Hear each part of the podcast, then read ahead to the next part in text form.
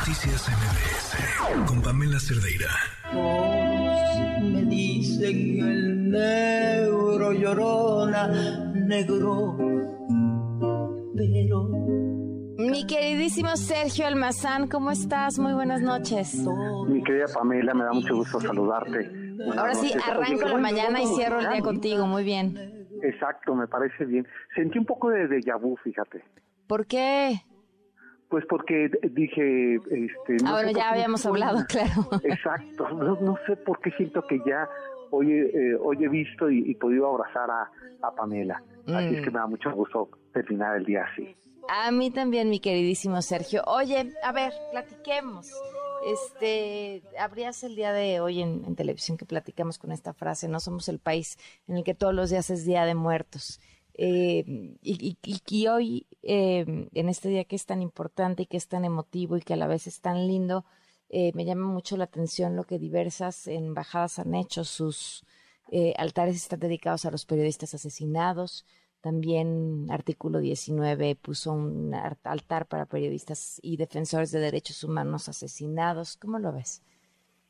Pues mira, lo único que hace evidente es el, estado, pues este doloroso, eh, difícil en que, en que nos encontramos en el país, pero que yo creo que eh, sin afán de minimizar el enorme impacto que tiene esto, eh, creo que lo que nos, nos ayuda eventos como estos es primero mantener una, una tradición que tenía otros motivos viva, pero al mismo tiempo que esta tradición nos permita una reflexión eh, colectiva, y cuando digo colectiva me parece que eh, la sociedad civil estamos muy conscientes de lo que está pasando.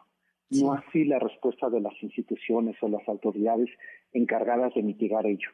Y, esto me parece que es un excelente pretexto para que desde el ejercicio del periodismo, de la academia, de la sociedad civil organizada, eh, se empujen eh, no solo políticas, sino acciones eh, decisivas y contundentes de los estados. Claro, ojalá así fuera. Sergio, de nuestra tradición, ¿de qué somos? ¿Qué somos hoy? ¿Qué es la tradición de Día de Muertos?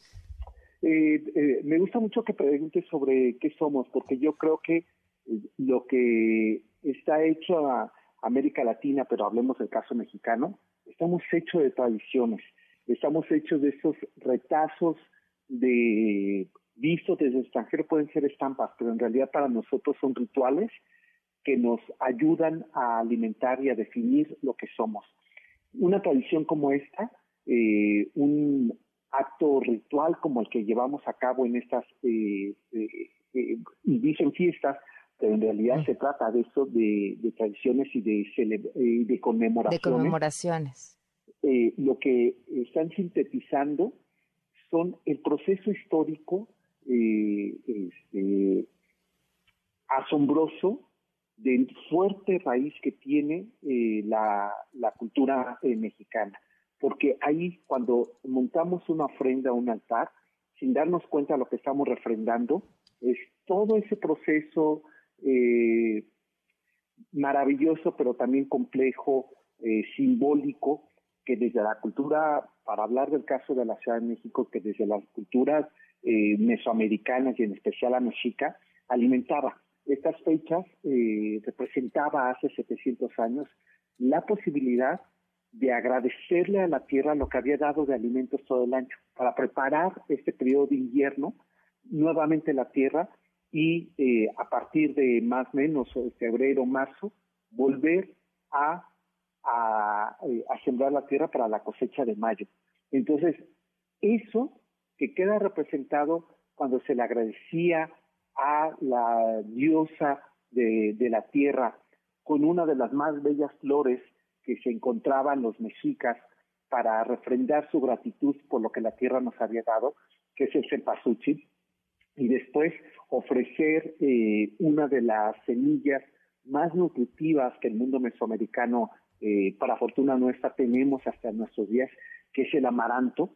Todos eh, estos elementos que se ponían ahí de gratitud, hoy los combinamos con lo que fue el mestizaje, que es poner la cruz, eh, poner esas imágenes de la, de, la fe católica y mezclarlos con las culturas indígenas. A mí eso me parece que cada que nosotros lo hacemos consciente, inconsciente, reflexivo, no reflexivo, estamos diciendo esto somos y somos el resultado de estas también, de estas tradiciones, o somos resultado por estas tradiciones que no se mueren. Paradójicamente, aunque sea un altar para muertos, están muy vivas esas tradiciones. Me encanta eso.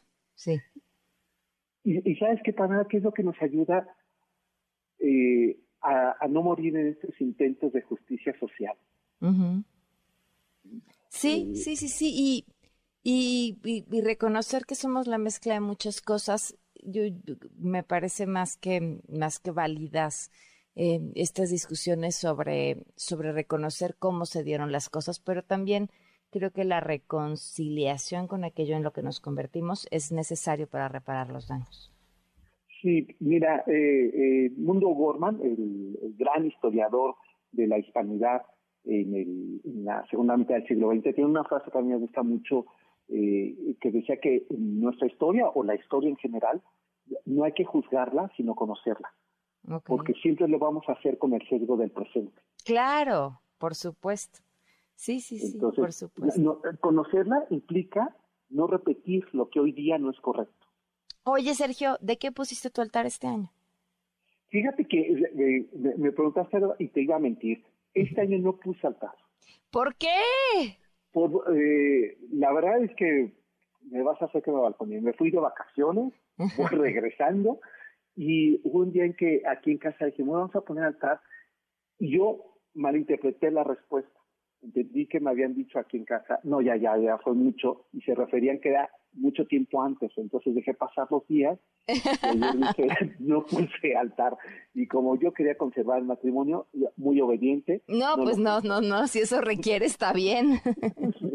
Pero me arrepiento, ¿eh? Hoy, hoy saliendo de la mañana de donde vivimos, me fui a Coyoacán, veía estos altares que tú hacías referencia en la alcaldía de Coyoacán. Al interior había una ofrenda para los eh, estudiantes eh, este, asesinados. Y, por fuera estaban las de los periodistas. Y a mí me pareció que eh, es necesario cada año montar. Y mira que creo que después de 20 años es la primera vez que no monto uno y no sabes cómo me arrepentí. Ya pero, sé. Este, pero no lo volveré a hacer. Bueno, ni, estás disculpado en este espacio, Sergio. y, prometo subir fotos en el siguiente año. O sea, no sé si tus familiares vayan a jalarte los, los pies, eso quizás no, lo merezca. Ya, ya, bastante incómodo soy para ellos, como para eh, levantar el avispero. ya sé. Te mando un abrazo, Sergio, y como siempre un gusto platicar contigo. Eh, gracias, querida Pamela, y también a ti para, y a todo tu, tu público. Y antes de despedir, quiero saber tu altar de qué fue. Fíjate que mi altar todos los años lo pongo igual soy muy mala decorando, muy, tengo muy buenas intenciones, pero un terrible gusto. Y este, y entonces cada vez lo pongo igual para tratar de fallarlo menos.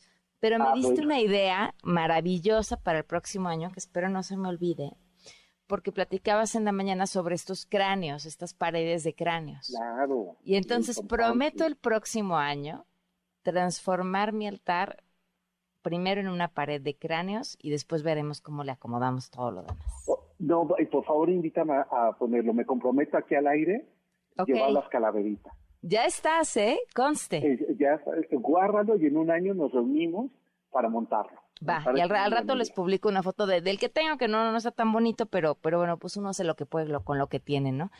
Eso, eso. En la intención está todo. Muy bien. Gracias, Sergio, un abrazo. Otro para ti. Noticias MBS